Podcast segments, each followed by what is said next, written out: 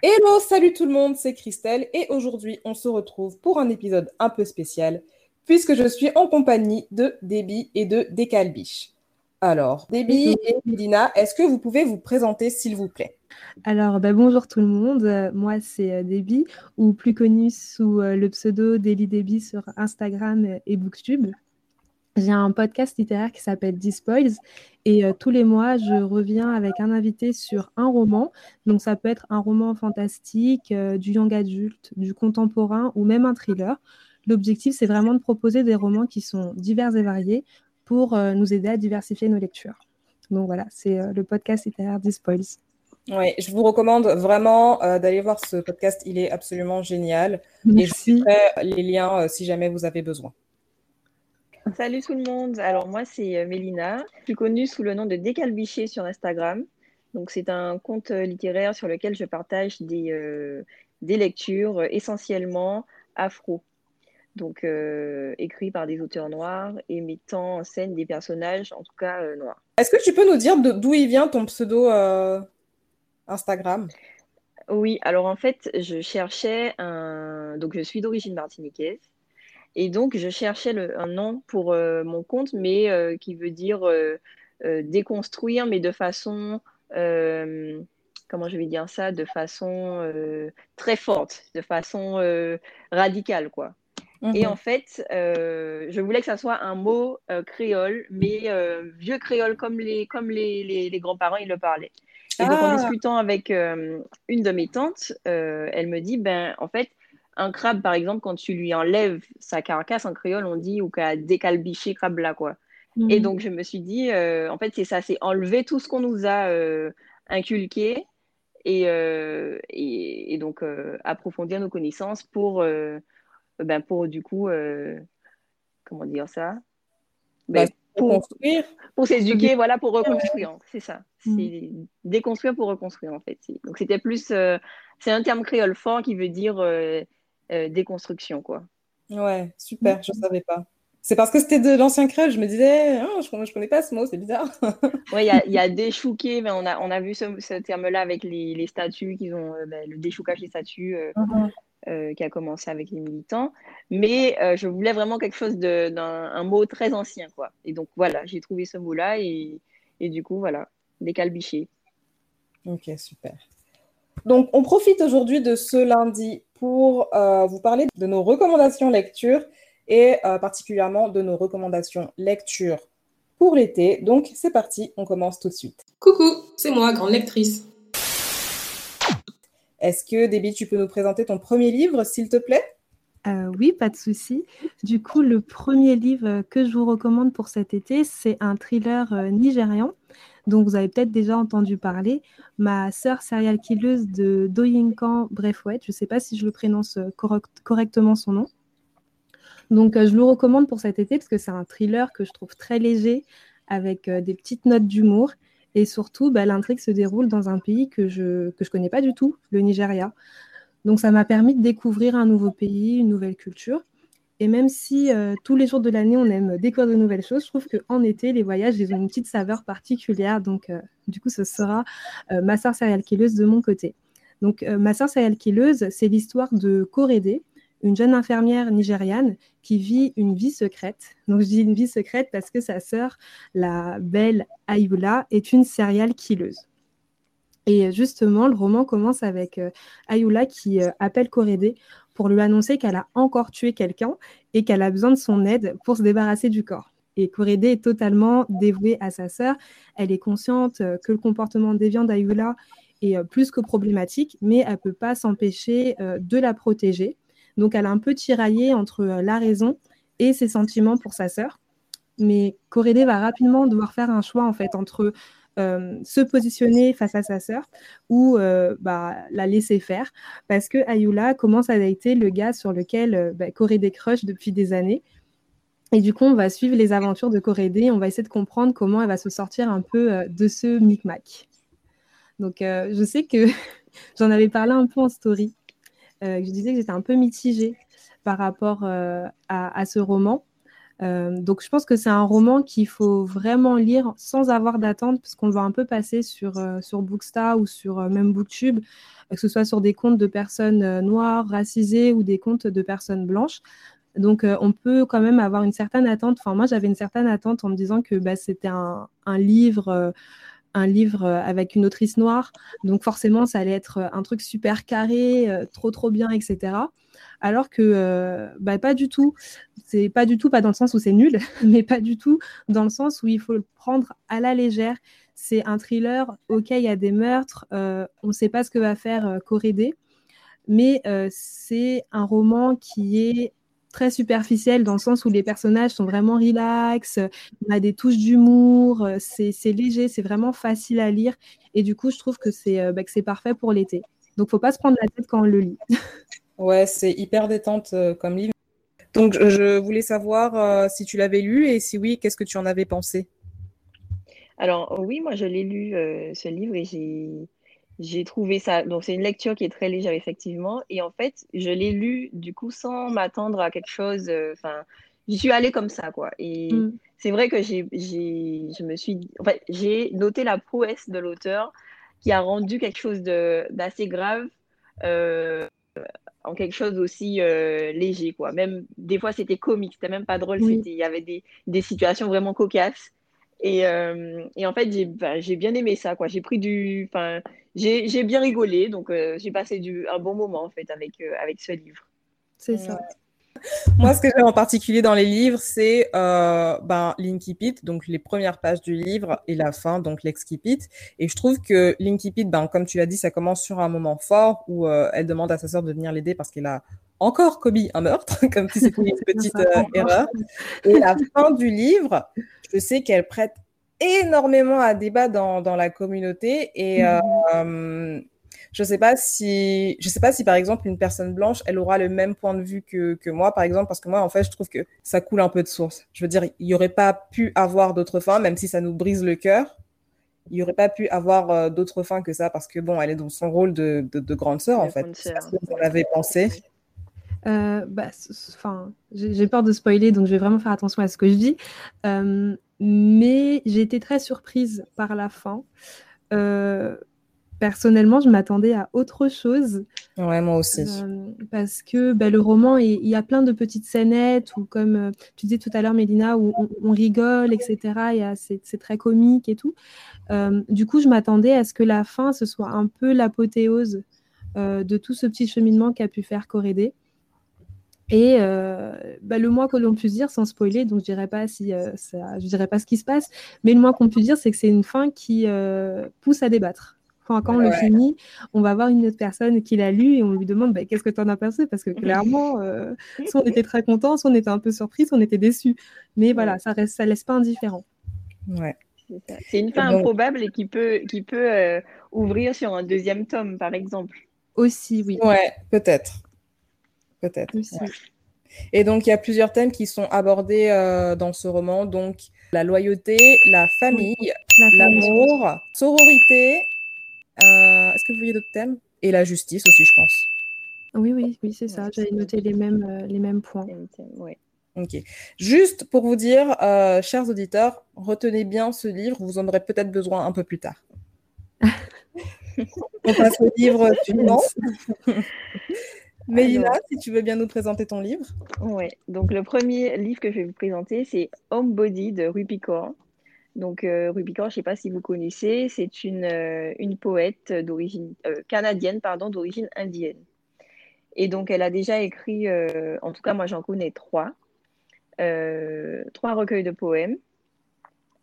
Celui-ci, je l'ai trouvé vraiment très émouvant parce que euh, il s'agit là vraiment d'un processus de réconciliation euh, du corps et de l'esprit.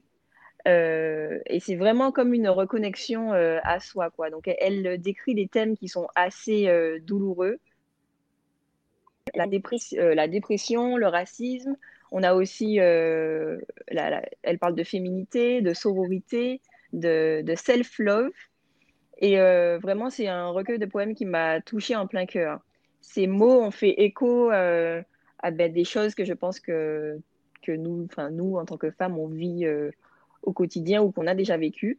Et, et je trouve qu'elle fait partie du coup des, des, poètes incontournables de la poésie moderne.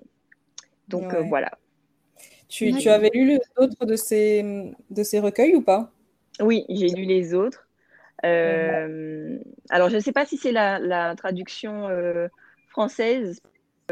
Euh, moi, j'ai entendu pas mal de choses super sur les autres recueils et c'est vraiment, ben, je les ai bien aimés, mais celui-ci, pour le coup, je l'ai trouvé, en tout cas, il m'a plus parlé que les autres. Ah, ok. Mm. Donc, tu précises que tu les as lus en français Oui, je les ai tous lus en français. D'accord. Donc, euh, donc voilà, je ne sais pas si vous l'avez si vous l'avez lu. Je ne connais pas du tout. Euh, c'est vrai que je lis très très peu de romans pour, de euh, poèmes, pardon, pour pas dire pas du tout. J'ai une culture poétique assez faible, pour ne pas dire inexistante. Mais si ça peut te rassurer, moi aussi. Mais c'est vraiment un langage qui est, c'est un langage qui nous parle, quoi. C'est pas la mm. poésie comme on, on la connaît c'est vraiment euh, une poésie que je trouve qui est totalement moderne. Et en plus, c'est un recueil qui est illustré. Donc, c'est elle qui a ah. illustré tous ses poèmes, en fait. D'accord. Donc, euh, donc visuellement aussi, c'est sympa. Ouais. Euh, juste, je voudrais ajouter, moi, j'adore la poésie.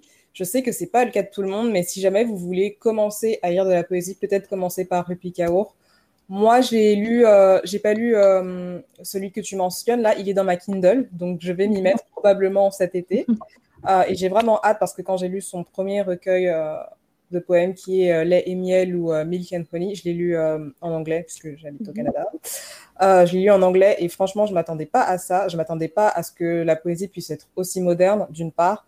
Les sujets qui sont abordés sont extrêmement dans l'air du temps et c'était vraiment, on sentait que c'était en fait de la poésie, mais thérapeutique en fait pour elle. C'est ça. Par rapport, à ça. par, rapport à ce qu'elle avait pu euh, vivre dans son passé, etc. Et c'était, ça m'a mis vraiment une petite claque. Donc, euh, je pense que c'est vraiment des, des, des livres qu'on doit mettre en avant et qui sont vraiment super simples à lire. Si jamais tu as des doutes là-dessus, Déby, ouais. c'est vraiment hyper, hyper simple à lire. C'est bien pour euh, commencer. Quoi.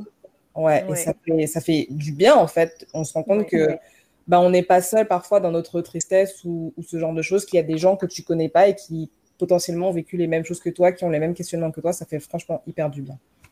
c'est vrai, et c'est, euh, en fait, c'est un recueil qui est rassurant. Et, euh, et, en plus, ce qui est sympa, c'est que ben, du coup, euh, tu peux l'ouvrir à n'importe quelle page et tu seras pas perdu parce que comme justement c'est des poèmes qui sont pas forcément en lien les uns avec les autres, mhm. du coup euh, tu peux ben, tu peux ouvrir ton recueil à n'importe quelle page et lire euh, une page comme ça ou à n'importe quel moment de la journée, euh, je trouve. D'accord. Et j'ai une petite question. Du coup, donc les, les romans sont pas liés les uns aux autres, mais parce que c'est des sujets quand même qui sont assez assez durs de ce que j'ai compris. Mais est-ce que c'est pas est-ce que ça, ça t'amène quand même un peu de joie ou est-ce que ça t'amène à réfléchir? Enfin, Est-ce que ça rend triste? C'est, quel genre de sensation euh, tu as pu ressentir en lisant ben, En fait, c'est... Alors, du coup, si, c'est vrai que celui-ci, c'est le dernier. Mais mhm. effectivement, quand tu lis euh, les, les, trois recueils, tu as un fil conducteur entre les trois. C'est-à-dire que tu vois l'évolution de, de Rupi Kaur entre le premier et le, le dernier. Le premier, c'est une écriture qui est quand même assez dark, euh, qui te... Des fois, moi, je me suis sentie même angoissée par moments. et, mhm. euh, et, en fait, dans le, dans le homebody, elle, te, elle a plus de recul par rapport à ses, à ses émotions.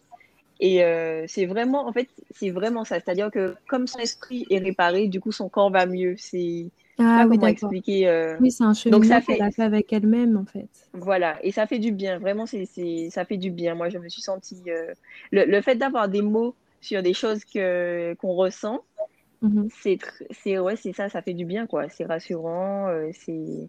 Ouais, c'est cathartique. Je voudrais juste mettre euh, pour les auditeurs un, un, petit trigger warning si jamais vous faites de l'anxiété ou que vous avez subi euh, des agressions, des agressions physiques, des agressions sexuelles. C'est peut-être pas, peut-être que oui, mais peut-être que vous aurez du mal à lire ce livre. Donc faites un peu attention et préservez-vous. Yes, livre suivant. Oui, du coup, c'est ma deuxième roco. Alors, euh, ma deuxième roco, euh, c'est de euh, Marie Scondé. Donc, Marie Scondé, qui est mon autrice préférée de tous les temps. Alors, je vais recommander un livre que je vois pas beaucoup passer lorsqu'on parle de Marie Scondé. C'est Le fabuleux et triste destin d'Ivan et d'Ivana. Je ne sais pas si vous connaissez. Pas du tout. Pas du tout. Bah, parfait. Je vais faire la promo de Marie Scondé.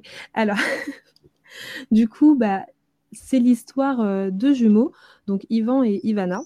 Et on va les rencontrer à leur naissance, puis on va les suivre euh, tout au long de leur vie.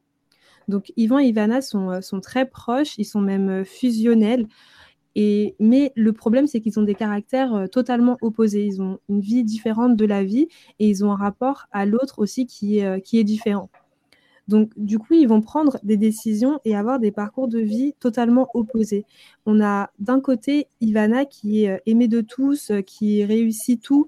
Et de l'autre, on a bah, Ivan qui, lui, galère totalement dans la vie et il a du mal à trouver sa place, peu importe où il se trouve. Il est vraiment euh, en conflit avec lui-même et avec les autres.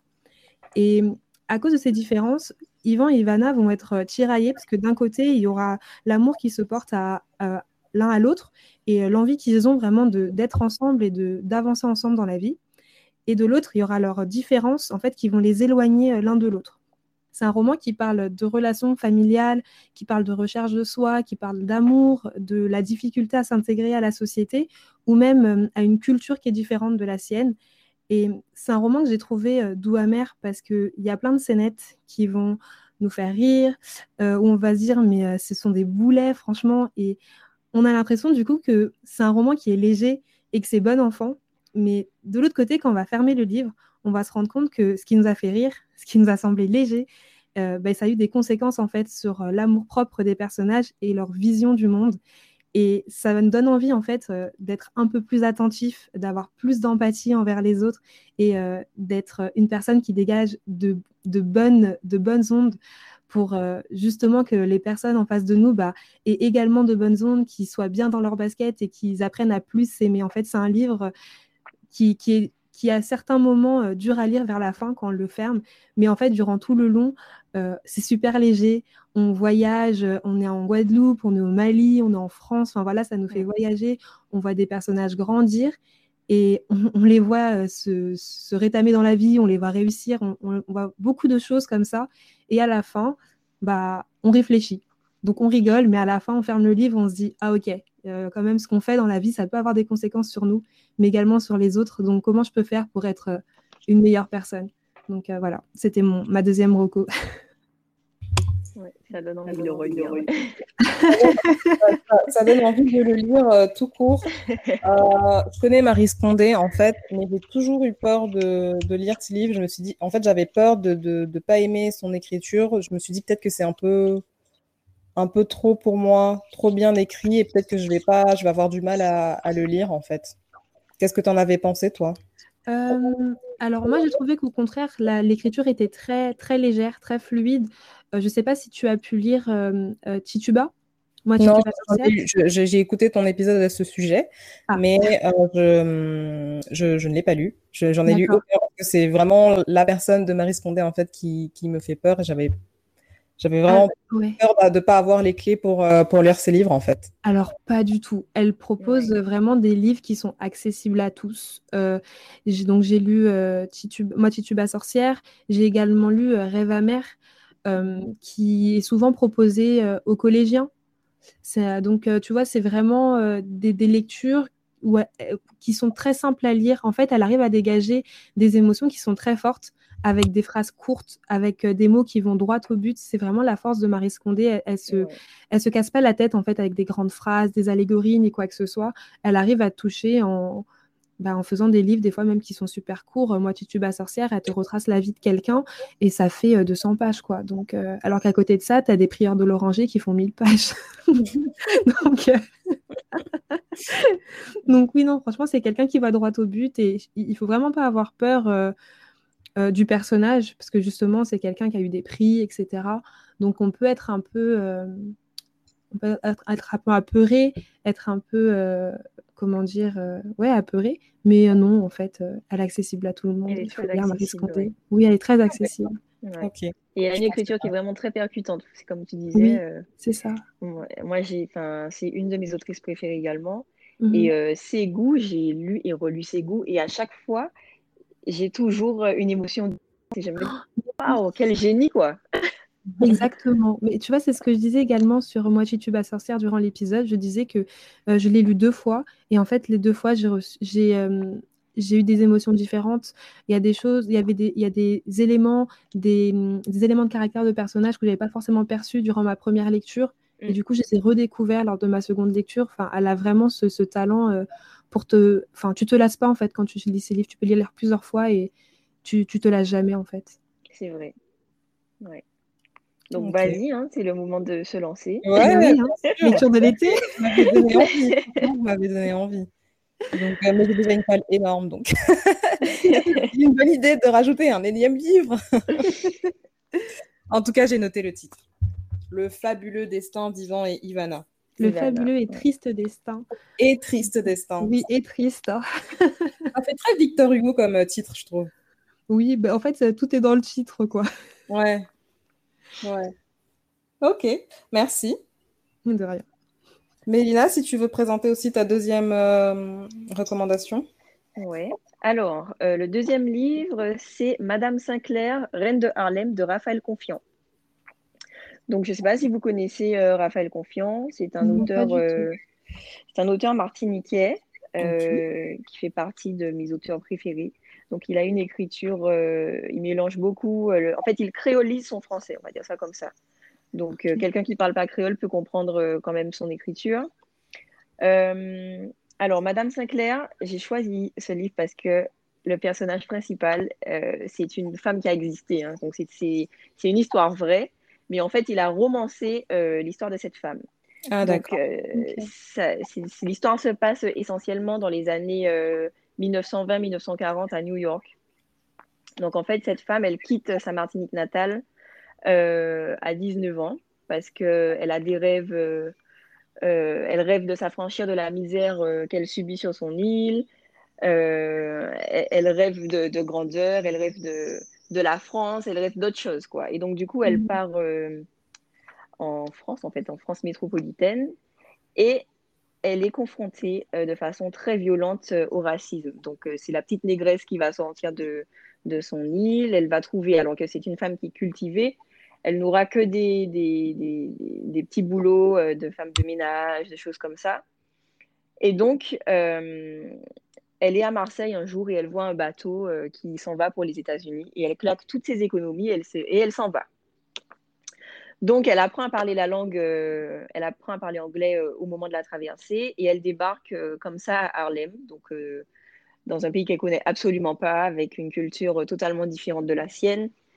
Et, euh, elle a toujours ses rêves de, de grandeur, ses rêves d'opulence. Elle, s'est toujours dit euh, un jour, euh, j'aurai une grande maison avec des domestiques et je serai voilà, une, reine. Donc, elle sera surnommée cette femme Queenie. Et elle va devenir un élément incontournable du trafic de, de drogue donc à Harlem. la chute. Voilà. Là où on ne l'attend absolument pas. On dit le début, je pensais pas du tout. Ah, génial. dans le livre, il est génial. Franchement, il est génial. Donc, du coup, elle va, quand même, avant de, de, d'être cette queen, comme, comme on va l'appeler, elle va vivre des événements euh, très douloureux, notamment euh, sa rencontre euh, entre guillemets, hein, avec le Ku Klux elle va se faire violer, etc. Mais euh, elle va jamais lâcher. Elle va jamais lâcher et elle, s'est toujours dit qu'elle qu'elle arrivait en Amérique pour réussir sa vie et c'est vraiment ce qu'elle va faire. Donc elle va s'émanciper en fait des barrières sociales machistes et ségrégationnistes en fait des États-Unis et elle sera cette figure emblématique de Harlem. Comme je vous disais, les, les, gens viendront la voir pour pour tout et n'importe quoi. quoi. elle, elle, aura vraiment la place d'un, d'un président de la République ou d'un, comment on peut dire? Franchement, ce sera une, une figure incontournable dans le, dans, dans le Harlem des années 20 euh, à 40. Mais c'est euh, que j'avais jamais entendu parler de cette dame. Ah bah, tu vois, en fait, quand il a écrit ce livre, Raphaël Confiant, il s'est dit qu'il ne voulait pas en fait laisser cette femme euh, dans l'oubli. Ah. Et je trouve que c'est tellement bien réussi que, que ça me fait de la peine de voir que ce livre ne soit pas euh, connu plus que ça, en fait. Mhm. ouais. Tu peux nous dire le titre? Oui, le Alors, Madame Sinclair, reine de Harlem. Et donc voilà, donc elle va fonder un véritable empire, cette femme. Elle sera millionnaire. Euh, et ce sera une, une défenseuse euh, et militante de la cause noire. Euh, donc on peut dire qu'en fait, elle est, elle est déjà afroféministe à son époque, quoi, la, la dame. Cette, cette, femme qui sort de sa petite Martinique et qui va devenir une grande, une grande personne, entre guillemets, aux États-Unis. C'est nice. Voilà. Donc, franchement, je trouve que c'est une lecture qui est super sympa. Ça se lit très facilement en plus. Euh, et puis une fois qu'on est dedans, en fait, on, a du mal à en sortir. Hein. Ah, mais je vais euh, carrément euh, lire ça cet été. tu l'as lu en version physique ou numérique? Oui, en version. Alors moi, je, suis de la vieille école. Hein. J'aime bien avoir le livre entre les mains, sentir l'odeur des pages. Mmh. Donc oui. Ben, tu peux le trouver à la Fnac tu peux le trouver à la Fnac. Il n'y a, pas la Fnac. Hein. Euh, sinon, alors attendez. Non, je pense non, mais t'inquiète, je vais faire sur Amazon, sur Amazon, non? Ouais, je vais essayer de le commander sur Amazon si c'est possible. Donc, euh, chers auditeurs, si jamais vous, avez envie de faire une petite promenade au parc et de vous plonger dans des histoires de drogue et d'afroféminisme, on vous recommande donc ce livre. non, mais j'ai bien aimé. En fait, ça me fait. Euh, je ne sais pas si vous connaissez La Reine du Sud. Oui. Euh, euh, c'est un livre et c'est également une série et c'est également une histoire vraie. Et en fait, c'est à peu près le même parcours. C'est euh, une personne qui, bah, plus ou moins le même parcours, mais là, c'est une femme qui était, qui sortait avec un, dealer, etc. Et en fait, le dealer se fait tuer et du coup, elle a des personnes à ses trousses qui veulent également bah, la tuer pour, entre guillemets, éliminer toutes les preuves. Et en fait, elle va également bah, faire son, son, business et devenir une, une, personne importante en fait dans le, dans le milieu de la drogue.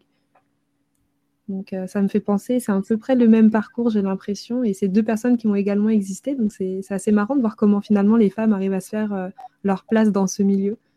C'est ça. Mais en fait, c'est parce qu'on n'en parle pas assez. Du coup, on a l'impression que c'est toujours les hommes qui, euh, qui euh, réussissent, alors qu'en fait, il y a beaucoup de femmes qui, qui restent dans l'ombre et qui, qui, bah, qui, tombent dans l'oubli, du coup, comme ça. Mm, mm, mm.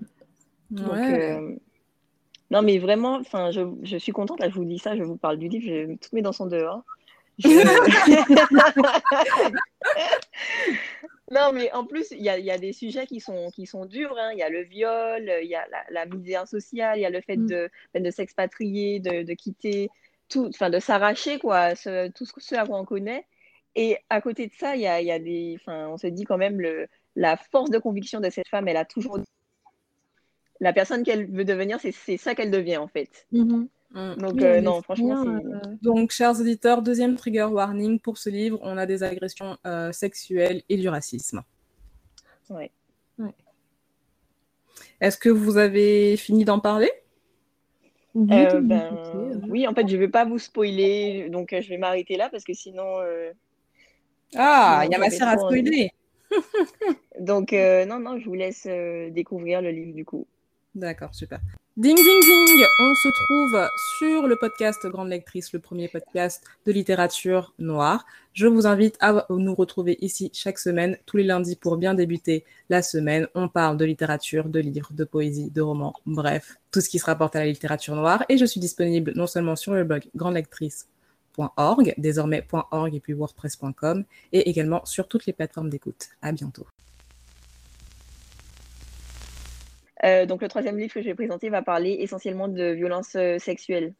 Ok, donc ça fait beaucoup ou pas. troisième trigger warning, chers auditeurs et chères auditrices. Alors je sais que ce sont des recommandations pour l'été. Mais euh, bon, voilà, vous savez que quand on est noir, parfois on fait face à, certaines choses. Donc, vous étonnez pas s'il y a des thèmes qui sont assez récurrents dans les lectures qu'on vous propose. Alors, le troisième livre que je vous propose, c'est Hunger de Roxane Gay. Euh, Roxane Gay, euh, c'est une, euh, c'est une, c'est un écrivain américain d'origine haïtienne qui est une afroféministe incontournable en fait dans le, le paysage féministe aux États-Unis. Mm-hmm. et donc Hunger, c'est, c'est un livre qui aura une, une portée thérapeutique pour elle parce que elle va se livrer en fait sur sur son, enfin, sur la, le fondement, sur les raisons pour lesquelles elle devient euh, obèse. Et donc, en fait, euh, dans ce livre, elle va, elle va raconter qu'elle a subi un viol collectif quand elle était âgée de 12 ans. Et que c'est à partir de ce moment-là qu'elle va, qu'elle va manger, en fait, pour, pour que son corps ne soit plus un objet de désir. Donc, il faudra que son corps soit toujours plus gros. Et ce sera sa forteresse, mais aussi ce sera, son, enfin, ce sera l'objet de sa honte euh, et, donc voilà, donc en fait, euh, ce livre, dans ce livre, il est question de, troubles alimentaires, de viols, de, de traumatisme, de dépression, de harcèlement, de racisme, d'injustice, euh, mais aussi de beaucoup d'amour, parce que en fait, sa famille, on, note bien que dans ce livre, sa famille est un rempart en fait pour elle, pratiquement toute sa vie qu'elle a subi ce viol. Donc en gros, voilà, et c'est une histoire. Enfin, pourquoi j'ai proposé ce, bouquin-là? Parce qu'il m'a vraiment bouleversée. Et aussi, il permet de porter un regard différent sur les personnes euh, en surpoids. Donc, euh, comme je suis toujours dans cette recherche de déconstruction, euh, je trouve que c'est un livre qui déconstruit pas mal de choses et qui, pour moi, est essentiel. Donc, il réveille quand même beaucoup de souffrance. Donc, je pense que si vous avez été, enfin, si vous n'êtes pas prêt à le lire, ne le lisez pas. Mais c'est quand même une lecture nécessaire. Donc voilà. D'accord. En fait, je crois que c'est pas, euh, je crois que c'est pas du tout un, roman. C'est dans quelle catégorie tu le classes? Ah non, c'est euh, c'est autobiographique. Hein. Mmh D'accord. C'est pas un roman, c'est pas un essai, c'est euh, comment on peut, on va dire, enfin, j'ai envie de dire que c'est une lettre ouverte, mais mais ouais, c'est presque ça, hein, une lettre ouverte. Elle écrit les raisons de, de sa, sa prise de poids. D'accord. Ok, super intéressant aussi. Euh, Déborah, tu l'as lu? Euh, non, je ne l'ai pas lu. C'est vrai que je l'ai vu passer, il fait partie de ma palle de lecture euh, afro, mhm. mais je ne l'ai pas encore lu. D'accord. Mais c'est vrai que là, le petit retour que tu nous as fait donne quand même envie, même si ça semble être une lecture assez compliquée. Assez difficile. Assez difficile, avec des sujets très tristes et très violents. Mm. ça reste un témoignage, ça reste une histoire de vie, donc c'est quelque chose à découvrir aussi. C'est ça. Ok, super. Alors, en ce qui me concerne, euh, je ne vous parlerai pas de mes lectures d'été, pour la simple et bonne raison que en juillet commence le challenge du Blackathon. Yes Pour ceux qui étaient là l'année dernière, euh, vous êtes au courant, et euh, pour ceux qui ne sont au courant de rien, je vous conseille de vous rendre sur le blog grandactrice.org ce jeudi et également sur les réseaux sociaux. Merci à Debbie et à Mélina d'avoir participé à cet épisode. J'espère que ces recommandations vous auront fait plaisir. Et en attendant, on se retrouve sur Insta. À bientôt. Ciao, ciao. Ciao, ciao. Salut.